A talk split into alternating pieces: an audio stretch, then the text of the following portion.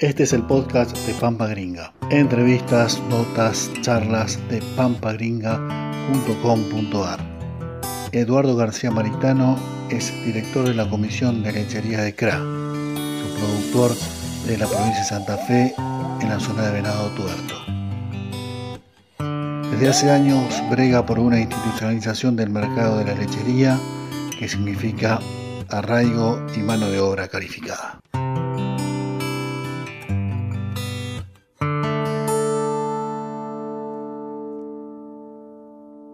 Eh, estamos con el ingeniero eh, José Trombert, quien es miembro del clúster lechero, eh, forma parte de la comisión directiva. primeramente, José, ¿qué tal? Buen día, ingeniero. ¿Cómo le va? ¿Qué tal? Buen día. Un gusto, Iván. ¿Cómo andás vos? Bien. Eh, cuéntenos un poco, eh, bueno, usted forma parte de esta, de esta comisión, ustedes eh, representando a la empresa Tregar, ¿no? Sí, exactamente. Cuéntenos un poco de rasgos generales, ¿no?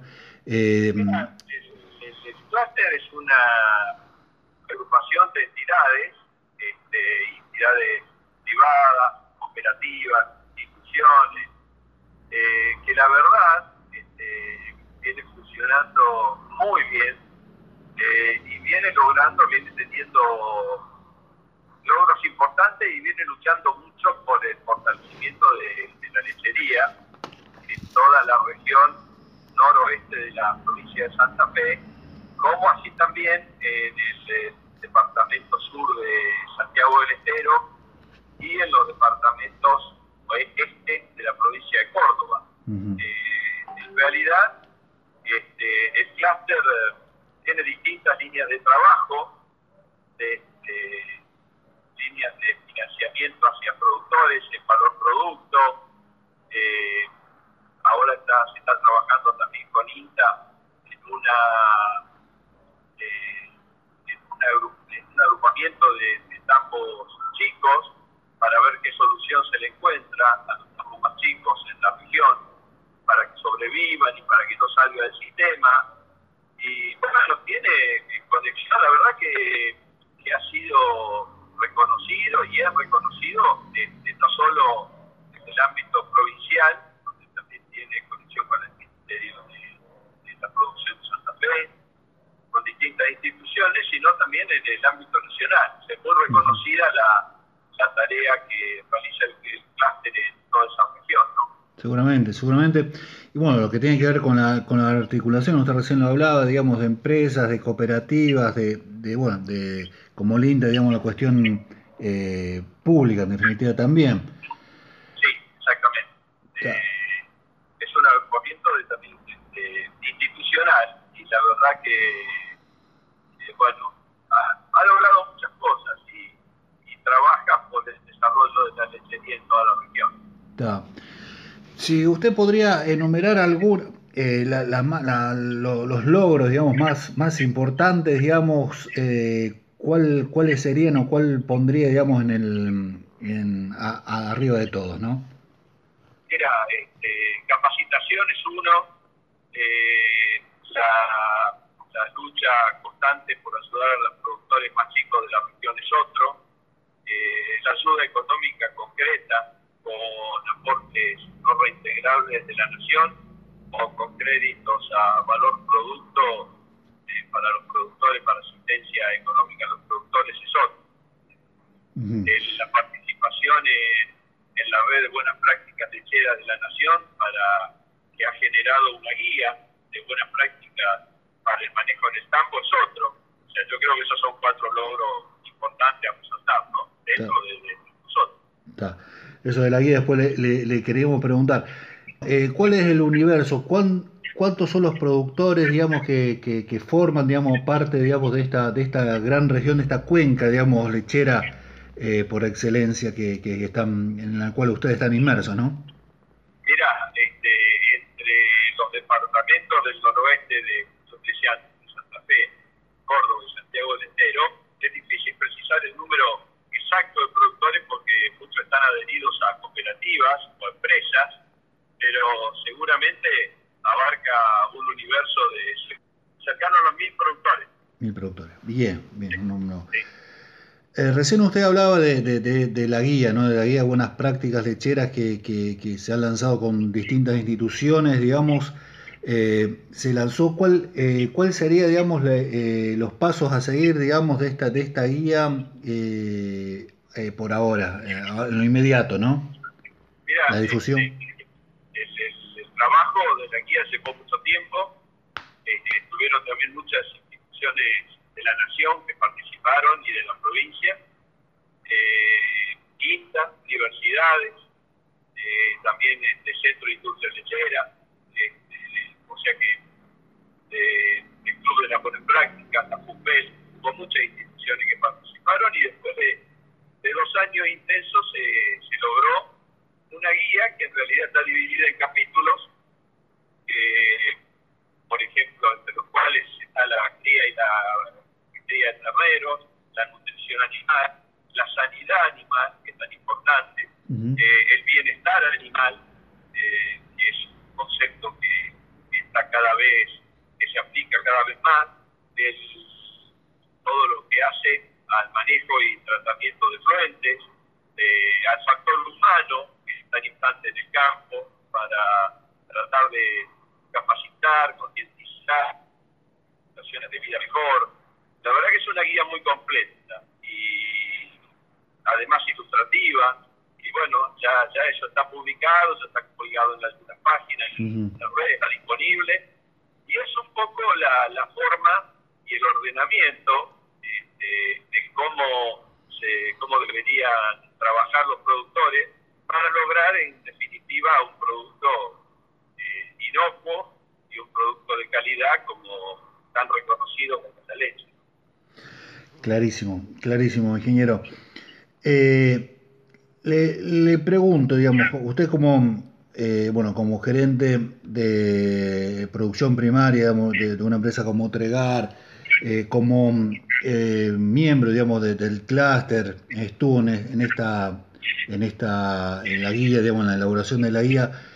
¿Cuál es su visión, digamos, con respecto a la lechería? ¿Cómo, cómo la está visorando? ¿Cómo la, cómo la mira, digamos, a mediano plazo, a corto plazo.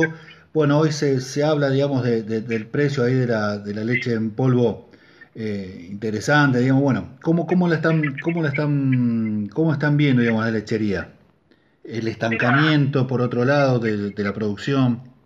Mira, la, la lechería este, en general, eh, en el mundo, eh, tiene un componente de, de, su costo de producción muy alto, que es la alimentación, eh, y fundamentalmente los granos. El 70, 80% de la leche que se produce en el mundo se produce con grano, este, a pesar de que hay países, inclusive algunos sectores de la República Argentina, donde la leche tiene un componente mayor en pasto, en la alimentación, pero en general la leche en el mundo se produce con granos. Entonces, sucede un fenómeno que cuando el aumento de los granos es muy grande, muy fuerte, como sucedió, viene sucediendo desde septiembre más o menos del año pasado hasta ahora, eh, lo que sucede es que la leche como que queda atrás, con el, costo aumenta mucho y el precio, como la leche tiene una gran dependencia en la Argentina del mercado interno, va mucho más lento. Eh, y entonces este, bueno, eh, a la larga la leche termina copiando el valor del, grano, porque si no, en el mundo no se podría producir más leche. Eh, si, casi toda la leche se produce con grano, en algún momento es como que la leche copia el precio del alimento, pero lo copia como con un cierto retraso, como con un delay de 3-4 meses. Bien. Y, y estamos en este proceso, estamos asistiendo a un proceso de suba de costos muy grande como consecuencia del valor de la soja y del maíz, fundamentalmente, y la leche que viene desde diciembre y noviembre recuperando terreno y tratando un poco de, alcanzar esos valores para hacerse sostenible. Entonces, ese es el momento de la lechería en que nos encuentra hoy. Después, Argentina es un país que, que tiene condiciones aptas para, para producir leche, tiene un gran competidor, que es la agricultura, fundamentalmente la soja, pero yo creo que un poco también este, el hecho de que no, no haya crecido, este, que es verdad, la lechería está estancada desde el año 99 hasta ahora, más o menos en 11.000, entre 10.000 y 12.000 millones de litros, está estancada ahí, pero bueno, es también fruto de, de, que es una actividad que requiere eh, mucha planificación, porque vos tenés que estar pensando qué semen compras para ponerle una vaquillona para que dentro de dos años te dé una ternera, perdón, dentro de nueve meses te dé una ternera que después de dos años va a ser vaca y te va a dar leche. Entonces, eh, es un proceso de mucha planificación, más las pasturas, más, más, todo lo que lleva un tambo. Y precisamente una actividad de mucha planificación en un país donde no existe la planificación. Entonces, eso es como que va a contramano y las políticas erráticas de, que vos preparás, te preparás para exportar y entonces producís mucho y después tenés retenciones a la exportación o trabas a la exportación, entonces ya no es tanto negocio exportar y cuando querés eh, privilegiar o, dar marcha atrás hacia el mercado interno, eh, aumenta el precio internacional y es negocio exportar. Y, esa falta de, de, una continuidad de una política y, el costo argentino, las trabas que tiene la Argentina en, todo, en todos estos temas, hace que sea una actividad que en cuanto a volumen de producción está estancada. ¿no? Está. Eh, y otro tema, o sea, el tema en, la producción primaria, digamos, el tema de la concentración en los tambos, es un proceso, digamos, que, que ustedes, y usted recién me lo comentaba desde el clúster, ¿no? Eh, es un proceso que lo están viendo, digamos, eh, año a año, mes a mes, semestre a semestre, el cierre de, tambos y, la concentración es lo mismo. Sí, mira, este, la, la concentración de tambos se da, lo marca la estadística, nosotros hace 30 30 años en el país teníamos 60.000 tambos y hoy hay 11.000. Eh, entonces, eh, pero hay que considerar que, que, también el hecho de ser una actividad intensiva, porque los tambos son cada vez actividades más intensivas, hace que ese proceso concentrador se dé en todo el mundo, no es una cuestión argentina. Eh, Nueva Zelanda pasaba lo mismo, ha pasado, desapareció el 50% de los tambos en 20 años. Eh, entonces, ¿Qué sucede? Eh, normalmente los, los campos más chicos, que a veces no logran una determinada escala o que no hacen una buena gestión económica, van dejando su lugar a unidades que se van que van creciendo y en definitiva la producción no cambia porque muchas vacas pasan a otros tambos y entonces la producción se va a concentrar. Mientras hay un 2-3% de, de baja de tambos anuales, no es una cuestión de, tanta concentración, sino que por diferentes motivos, gente de, personas de mayor edad eh, o que a lo mejor no tienen un sucesor en la empresa, este, bueno, paulatinamente algunos van dejando el tambo y otros lo van agrandando. Ahora ya cuando cuando el proceso pasa de un 4 a un 5% anual, ya ahí se considera que hay un fenómeno de crisis y que ese es el motivo de la concentración. Lo otro es como que viene a ser una concentración hasta natural que se, que se viene produciendo. No sé si soy claro en eso. No, no, sí, no, se entiende, se entiende, se entiende perfectamente. Eh, ingeniero, no sé si queda otra cosita más como para comentar. Eh,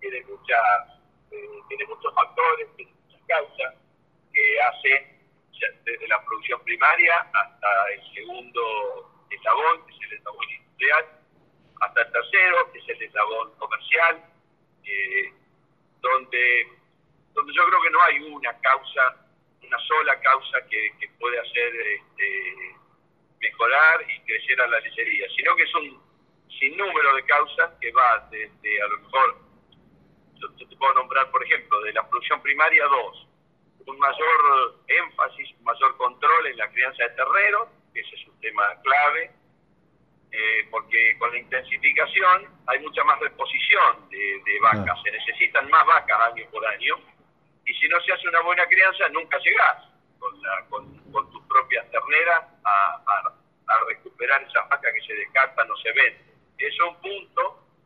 El otro punto es la falta de gestión económica. Este, habría que hacer un hincapié en eso y con capacitaciones lograr mejorarlo, pero es común que, por ahí hables con algún productor y te diga cuál es tu costo por litro y te diga no.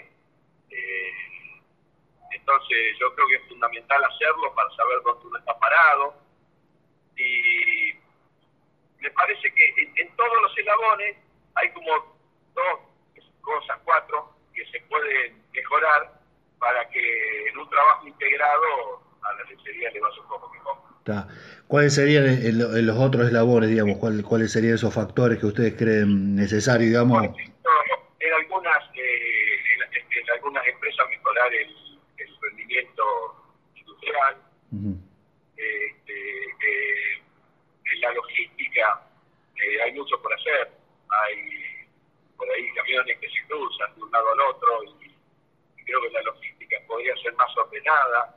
Hay un factor clave que es la infraestructura. Eh, sin una buena infraestructura es difícil lechería porque la tenés que desarrollar a 3, 4 kilómetros de una ruta asfaltada o de un ripio, porque si no, no podés ingresar la ración los días de barro, no podés sacar la leche, eh, y tiene que haber buena conexión a, internet. Hoy, si vos pensás que un campero tiene que ser un personal altamente capacitado, tenés que dar condiciones para que sus hijos vayan a la escuela, para que tenga internet, para que se capacite.